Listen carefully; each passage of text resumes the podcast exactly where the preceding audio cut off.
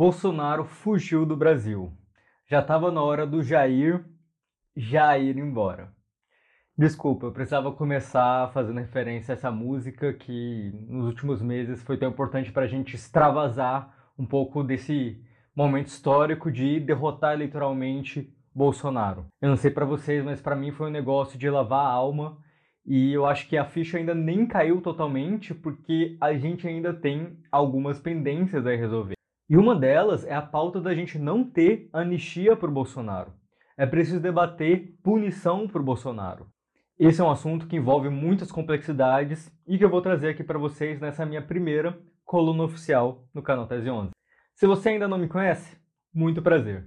Meu nome é Samuel Silva Borges, eu sou criminólogo, eu estou agora em reta final de doutorado em Sociologia na UNB e eu tenho um canal chamado Cifra Oculta.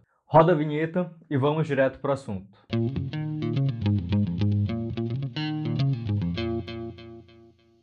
Bem, Lula ganhou, mesmo com a Polícia Rodoviária Federal boicotando eleitores no dia da eleição e também facilitando crimes golpistas da base bolsonaristas, fechando rodovias Brasil afora nas semanas e meses seguintes à eleição. Ao mesmo tempo, muito se noticiou como Bolsonaro, logo depois da derrota, se afundou numa depressão.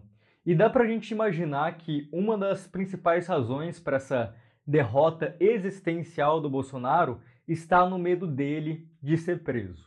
Eu aposto que seu pesadelo diário é o Alexandre de Moraes vigiando e punindo.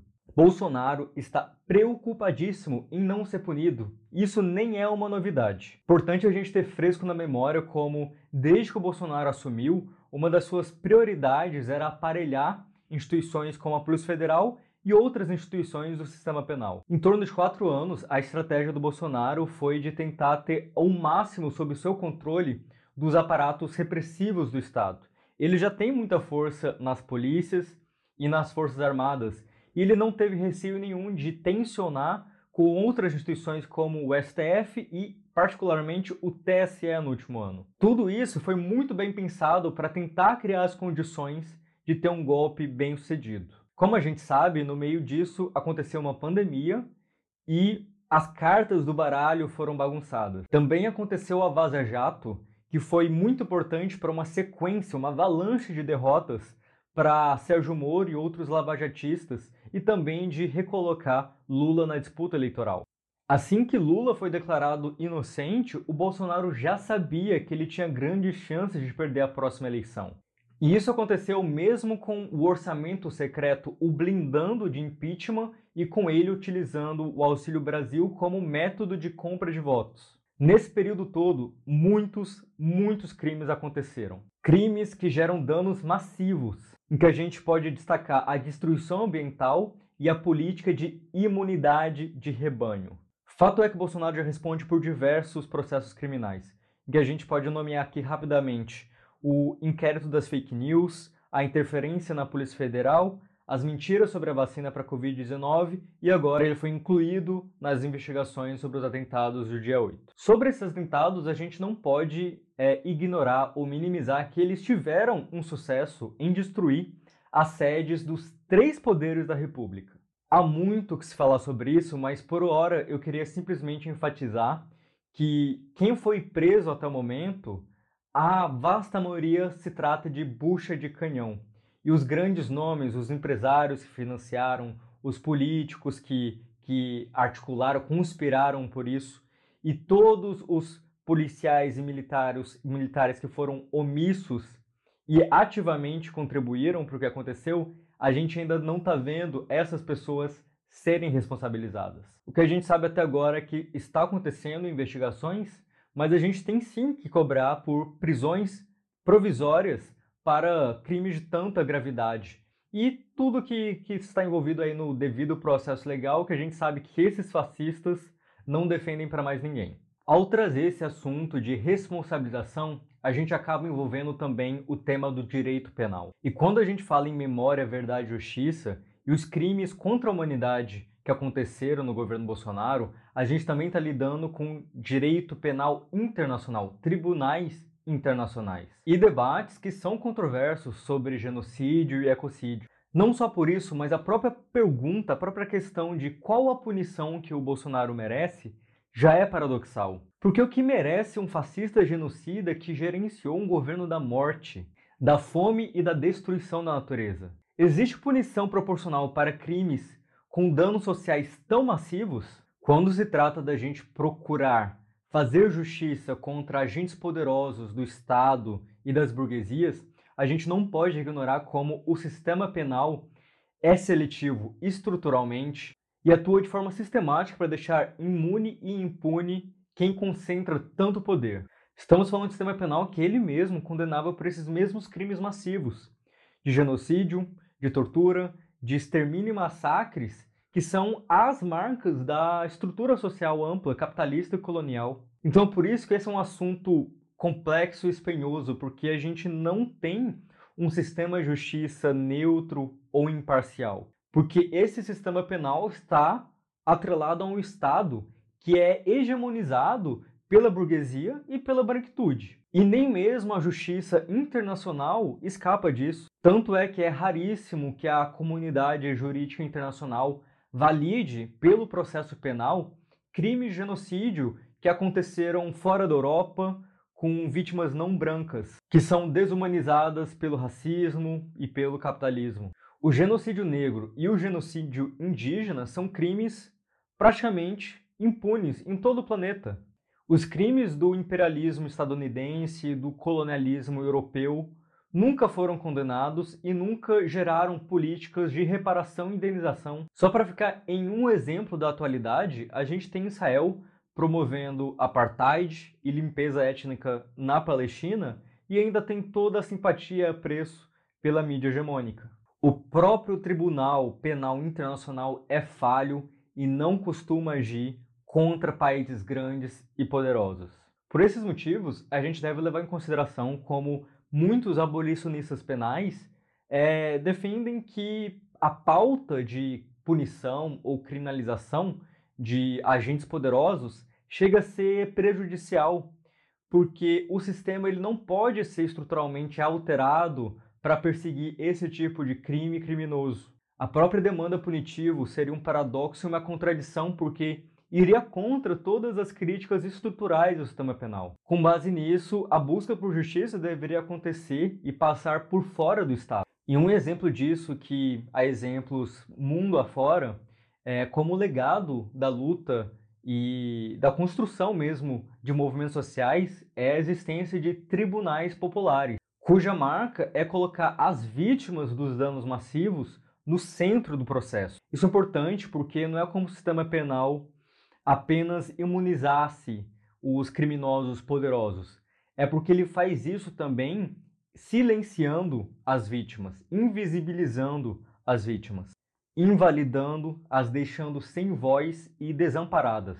Nesses tribunais populares, a condenação não tem um efeito jurídico, mas ainda assim ela tem uma força política ao denunciar com consistência os crimes dos poderosos, com uma potência que o direito nesse capitalismo neoliberal não proporciona. Porque, como eu já disse, o direito e o Estado na nossa cidade não são neutros.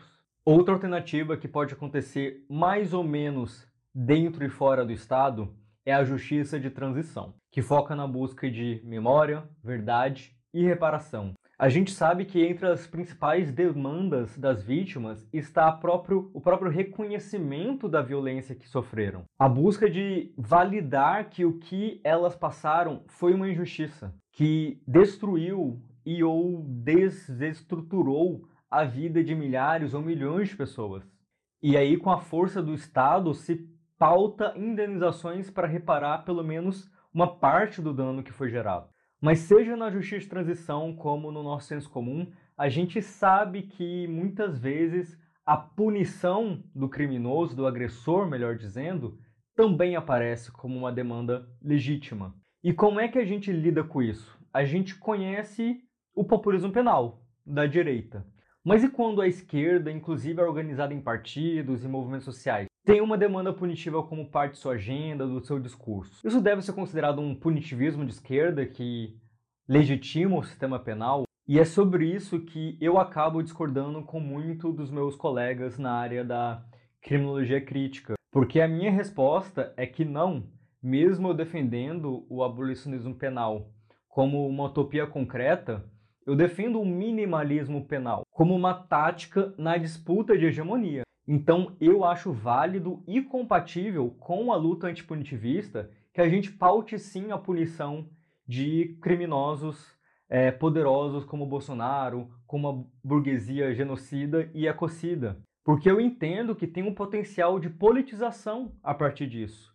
Que a gente pode articular a, essa demanda punitiva com um debate que não é individualista e que está pautando sim as transformações estruturais necessárias. Ou seja, a gente consegue conectar o Bolsonaro enquanto produtor de danos massivos com as opressões estruturais sistêmicas da nossa sociedade, mostrando que a gente não deve se limitar à punição do indivíduo, mas a gente precisa pautar a transformação emancipatória de toda a sociedade. Pautar a punição do Bolsonaro não significa se contentar com uma condenação individual, não significa que a gente deixou de considerar as alternativas sistêmicas. A ideia, na verdade, é de uma articulação dessa pauta con concreta com as nossas missões sociais históricas de revolução e emancipação social. Para quem quiser uma análise aprofundada sobre punitivismo, é, eu recomendo meu livro que saiu ano passado, que debate muito isso, debate muito a nova direita e a disputa de hegemonia entre esquerda e direita nessa temática político-criminal. Sem querer esgotar um assunto tão complexo e polêmico aqui, eu acho que a gente tem que reconhecer como as maiores vítimas é, na colonialidade moderna, de genocídio e outros crimes massivos, como a, o povo negro em diáspora e os povos originários, os povos indígenas, eles pautam sim a punição, o, a criminalização como uma tática política. Um exemplo no Brasil é a criminalização do racismo, que é uma conquista histórica do movimento negro brasileiro. E sobre o Bolsonaro, mais especificamente, a gente pode citar a iniciativa da PIB, a PIB, Articulação dos Povos Indígenas Brasileiros e seus advogados indígenas entraram com uma solicitação no Tribunal Penal Internacional para que se processe Bolsonaro pelos crimes de genocídio, de ecocídio e crimes contra a humanidade no contexto da pandemia. Para concluir, a reflexão que eu quero passar é que pautar um processo criminal, pautar uma punição, não significa que você está legitimando o sistema penal e todo o seu aparato direcionado ao genocídio. Existe algo chamado uso tático, que está articulado com uma estratégia ampla de disputa de hegemonia e de transformação social. Essa tática se justifica porque ela é uma opção concreta na disputa de forças na sociedade. Porque, querendo ou não, o sistema penal é um núcleo de poder que não pode ser ignorado. A gente não pode simplesmente abrir mão de reprimir essa extrema-direita fascista. A gente não pode se dar esse luxo. Pelo menos para mim, é uma questão de legítima defesa do povo brasileiro. Dito isso, eu acho que é muito importante a gente também não recair numa crença ingênua que o nosso sistema de justiça funciona bem para lidar com essa criminalidade massiva, genocida e ecocida, porque não é o caso. Mas, do outro lado, deixar de pautar essas criminalizações também não é nenhuma solução. No fim das contas, a gente tem que sempre partir do realismo político. E o poder punitivo é parte do poder do Estado, que não é um poder estático, é um poder dinâmico, que é, que é, que é alterado a partir dos conflitos e das disputas. A correlação de forças não é estática. Se as disputas que partem dos movimentos populares atravessam o Estado e atravessam o direito, a gente consegue também disputar o sistema penal. Ou seja, pautar a criminalização de genocidas como Bolsonaro é uma ferramenta dentro de uma disputa mais ampla contra tudo o que Bolsonaro representa de pior. É utilizado o direito de forma tática como uma forma de pressão social, para a gente tentar interromper o curso das injustiças e das violências massivas que acontecem. É uma forma de disputar e contestar o Estado e os governos que promovem essas violências ou que permitem essa violência acontecer de forma impune, sem ninguém ser responsabilizado, sem ter reparação para as vítimas, sem ter nenhuma grande alteração sistêmica. Bem, é isso. Agora eu quero aproveitar o restinho aqui do vídeo para fazer algumas recomendações de conteúdo para vocês. E eu quero começar recomendando o podcast Legítima Defesa, que é conduzido por um grupo de pesquisa chamado Poder, Controle e Dano Social. Eles têm episódios que se concentram sobre assuntos que eu tratei aqui, se aprofundando sobre os limites da justiça dentro do sistema atual. É um dos melhores projetos de politização com base na criminologia crítica que, pelo menos, eu conheci nos últimos anos, então é uma super dica, aproveitem. Minha segunda recomendação é o filme 1985, que se trata do primeiro julgamento civil dos líderes da ditadura na Argentina. Eu acho que o filme mostra como os poderosos não são totalmente imunes ao poder punitivo e como o direito é sim um campo de disputa, de debates amplos sobre direitos humanos e com a devida mobilização popular a gente consegue arrancar conquistas.